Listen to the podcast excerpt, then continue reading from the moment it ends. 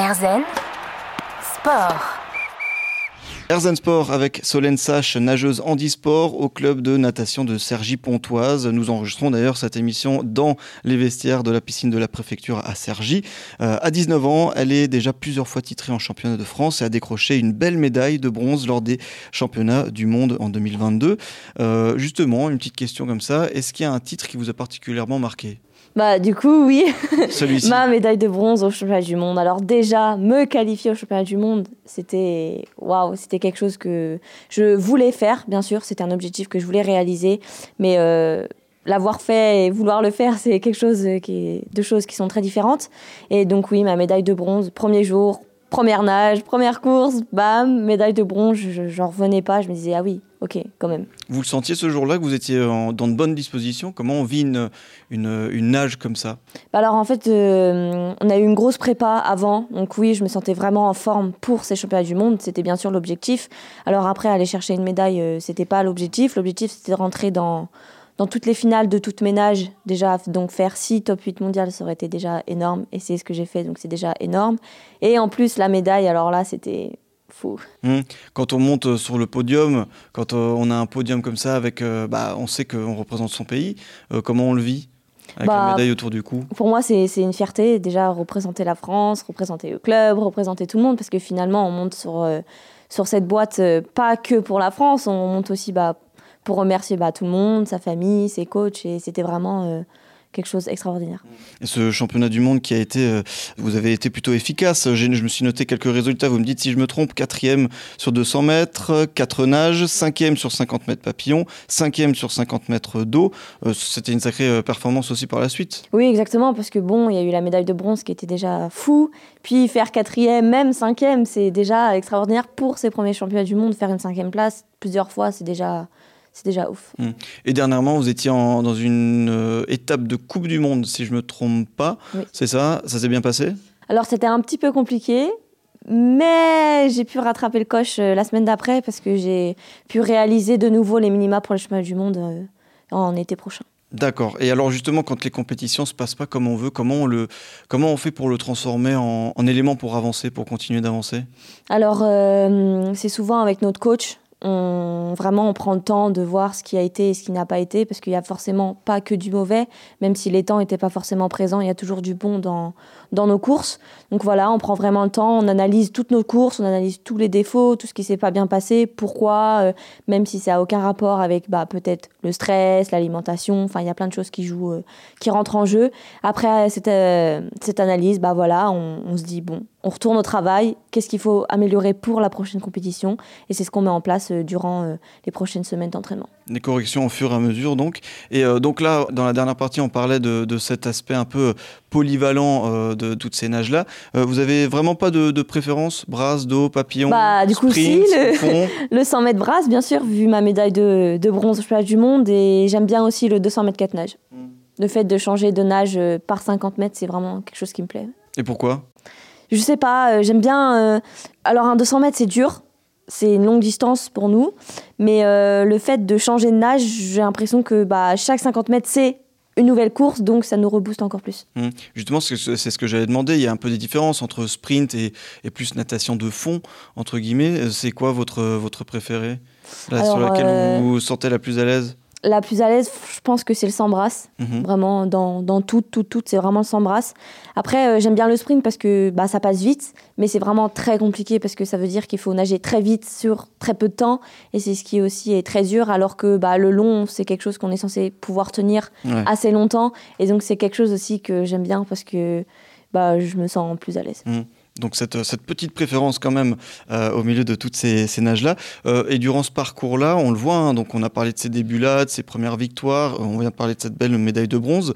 Euh, Est-ce que vous avez senti que votre niaque, cette volonté de gagner toujours plus, elle grandissait au fur et à mesure? Bah, en fait, plus les étapes ils avançaient, plus bah voilà, je suis passée des France, après des Europes, après des mondes, plus le niveau il augmente et plus en fait je me dis bah je veux encore plus haut en fait, parce que après les Europes ça a été la qualif au monde, après ça a été la médaille de bronze, puis maintenant c'est les Jeux, donc oui bien sûr. euh, plus le temps passe et plus je me dis que je veux encore plus.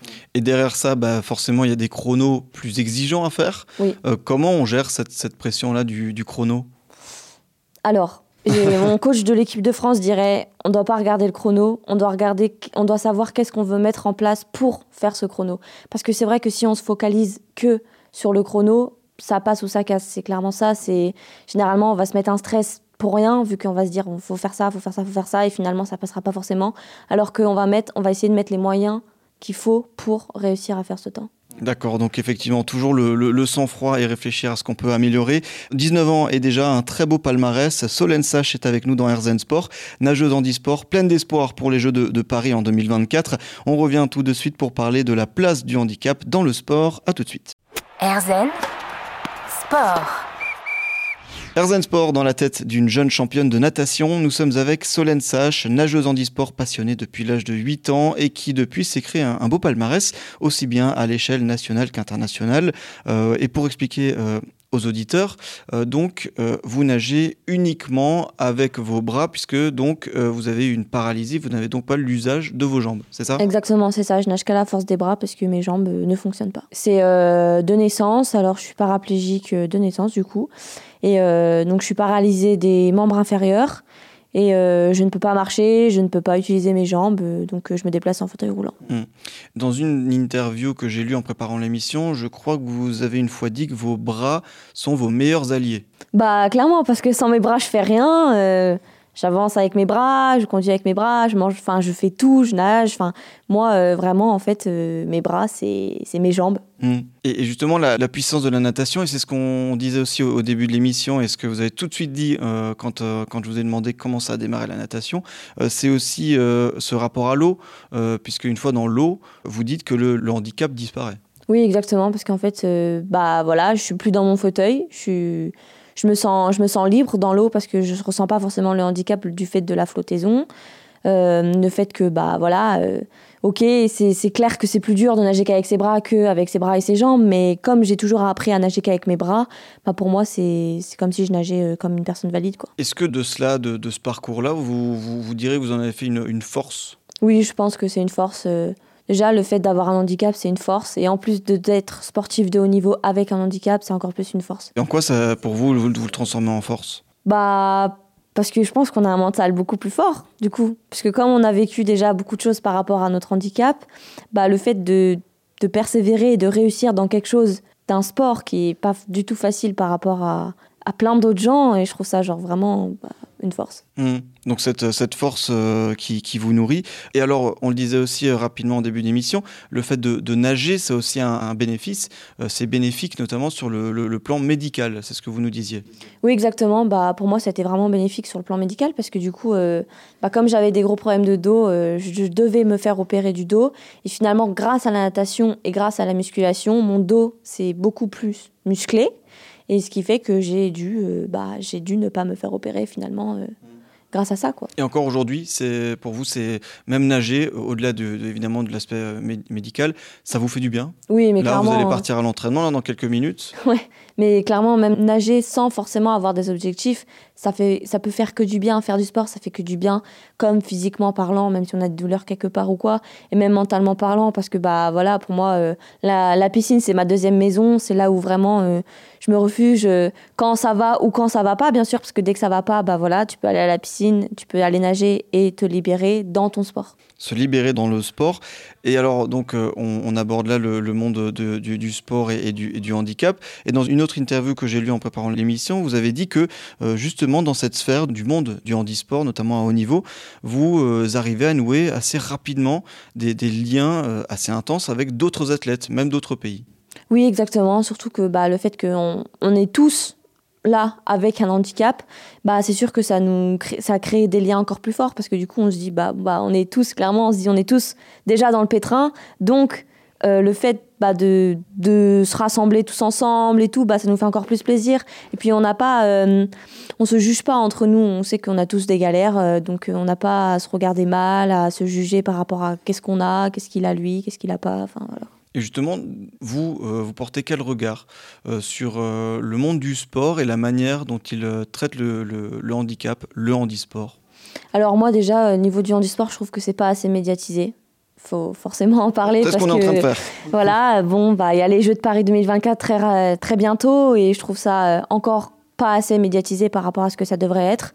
Par rapport aux valides, bon, bah voilà, c'est beaucoup plus médiatisé et je trouve ça dommage parce que bah, finalement, c'est pas parce qu'on en dit que faut pas nous montrer autant à la télé. Au contraire, faudrait nous montrer encore plus parce que on est encore, pour moi, on est encore plus fort que ceux qui font du sport en tant que valides. Donc, euh, voilà. Hmm. Donc plus médiatisé. Bah, c'est ce qu'on essaie de faire aujourd'hui avec cette, émission. Il y a des progrès. Franchement, il y a, des, il y a beaucoup de progrès, mais je trouve que c'est pas encore euh, hmm. suffisant. Encore une marge de progression, donc. Oui. Dernière petite question pour euh, clore cette partie. Si vous n'aviez pas choisi la natation, vous auriez choisi quel sport? Alors, en étant plus jeune, je faisais du basket. J'ai fait du basket. Et aussi, j'ai jonglé entre natation et tennis de table. Alors, je faisais les deux pendant un long moment et finalement, j'étais Enfin, je pouvais pas euh, jongler entre les deux, c'était beaucoup trop épuisant. Donc, du coup, euh, j'ai décidé de faire que de la natation. Hmm. Donc, euh, basket, et, tennis, de, table. On va retenir ça. Solène Sach est avec nous dans Herzen Sport, jeune championne de natation. Un parcours marqué par l'omniprésence des bassins et des entraînements. On en parle dans un instant. Herzen Sport. Solène Sach est avec nous dans Herzen Sport. Nous sommes bien installés dans les locaux de la piscine euh, de Sergi, tranquillement dans, les vestiaires, où vous vous entraînez. Vous allez bientôt filer à l'entraînement. Le haut niveau, ça nécessite un entraînement quotidien. Exactement. Alors même, euh, on s'entraîne deux fois par jour, ça peut arriver. Euh, moi, je m'entraîne tous les jours en natation deux heures, puis tous les jours en musculation deux heures. Parce que oui, justement, ça, donc vous ne faites pas que nager, il y a différents exercices? Exactement. Alors euh, la natation, ça va aussi avec la musculation parce qu'il faut forcément, bah voilà, en plus d'être euh, d'être en e-sport, bah euh, moi comme j'utilise que mes bras, il faut forcément que mes bras ils soient beaucoup plus musclés, bah pour pouvoir tracter l'eau. Donc oui, je m'entraîne deux fois plus en musculation. Mmh. Ça se décompose à peu près comment? C'est des séances en bassin et l'après-midi des séances de musculation? Comment ça s'articule? Oui, alors généralement je m'entraîne assez tôt le matin, je m'entraîne à 7 heures. Donc euh, je fais mes deux heures de, de natation, puis après euh, je vais en cours, puis après les cours, là j'arrive à jongler avec euh, bah, le crossfit, parce que du coup je fais de la musculation crossfit. Pareil, tous les jours, c'est à peu près le même emploi du temps. D'accord, donc tous les jours de la semaine, 7 jours sur 7 6 jours sur 7. Le dimanche c'est repos. Dimanche c'est repos, ok bon bah très bien. En bassin, on fait quoi comme, comme exercice C'est quoi vos entraînements? Je pense qu'il y a des exercices spécifiques. Oui, alors comme encore une fois ça dépend de chaque entraînement, bien sûr, de ce que le coach a décidé de travailler, mais euh, oui, on peut très bien travailler spécifiquement bah, voilà, sur, euh, sur que de la brasse. Donc, on va travailler euh, bah, des godilles, l'appui de la brasse, les plongeons, les départs, parce que c'est des choses, c'est des parties non nagées, mais c'est des choses qui sont très importantes, surtout en ayant un handicap, il faut optimiser le temps. Euh, après, bah, ça dépend de la période. Quand on est en période où il faut vraiment taffer, là, on fait beaucoup, beaucoup, beaucoup de bornes. Donc, on pense pas trop à la technique. On nage, on nage, on nage. Puis après, oui, euh, bah, il y a euh, avant les compétitions, généralement deux semaines avant, on commence vraiment à relâcher. Où là, on commence à faire beaucoup plus de sprints, beaucoup plus de techniques, moins de long, beaucoup plus de, de sprint, euh, de cours. Quoi. Et donc on le disait, le, dimanche c'est repos, l'importance aussi de, la récupération, qu'elle soit dans le repos comme on disait euh, le dimanche, aussi bien que euh, par des séances de kiné, des choses comme ça Oui, exactement. Alors en vue de ma pathologie, j'ai quatre séances de kiné par semaine. Euh, donc j'en profite aussi pour faire bah, deux fois les jambes et je fais deux fois le haut du corps en vue des entraînements que j'enchaîne. Il faut bien évidemment bah, se faire masser parce que sinon on tiendrait pas. Et donc oui, le dimanche aussi c'est vraiment repos parce qu'il faudra attaquer la semaine le lundi. Alors euh, il faut bien se reposer. Et alors euh, ça représente combien d'heures ça par semaine les, entraînements Bon, je pense que ça représente à peu près 20 heures par semaine. 20 mmh, heures par semaine que vous conjuguez donc avec vos études, c'est ça? Exactement. moi, je fais je fais des études dans les langues, alors je fais des formations en anglais. Donc euh, ça va, j'arrive à avoir un emploi du temps assez euh, aménagé par rapport à, à, mes entraînements, donc du coup ça c'est vraiment top. Mais euh, ouais, il faut aussi dire que bon bah voilà, après l'entraînement, on va pas se recoucher, mm. même si on se levait, on se lève à 6 heures tous les matins. On enchaîne avec les cours, puis après les cours, on enchaîne avec la musculation. Donc c'est vrai que c'est un rythme assez conséquent. Quoi un rythme d'athlète de, haut niveau, euh, donc un quotidien bien chargé. Euh, il y a aussi un aspect euh, qu'il faut entraîner, là on a parlé de l'aspect physique, c'est le mental. Exactement, oui. Alors le mental, moi là je vais commencer la préparation mentale avec avec une personne qui est connue euh, du club. Donc euh, oui, c'est très important parce que bah voilà, euh, pour plein plein plein de choses, moi je sais que vraiment ça va vraiment m'apporter par rapport plus au niveau des compétitions, par rapport au niveau du stress. Moi c'est vraiment, je pense, un de mes points faibles. Et du coup, oui, c'est maintenant à l'heure actuelle chez un sportif de haut niveau, c'est vraiment primordial. Et vous, comment vous faites justement pour maintenir un peu ce, cet esprit compétitif, cet esprit d'aller de l'avance? Comment vous entraînez ce mental-là, votre mental? En fait, mon mental, j'ai l'impression qu'il est tout le temps là, même s'il y a des entraînements où c'est clair que bon bah c'est dur, on n'a pas forcément envie de se lever, on est fatigué ou ce genre de choses.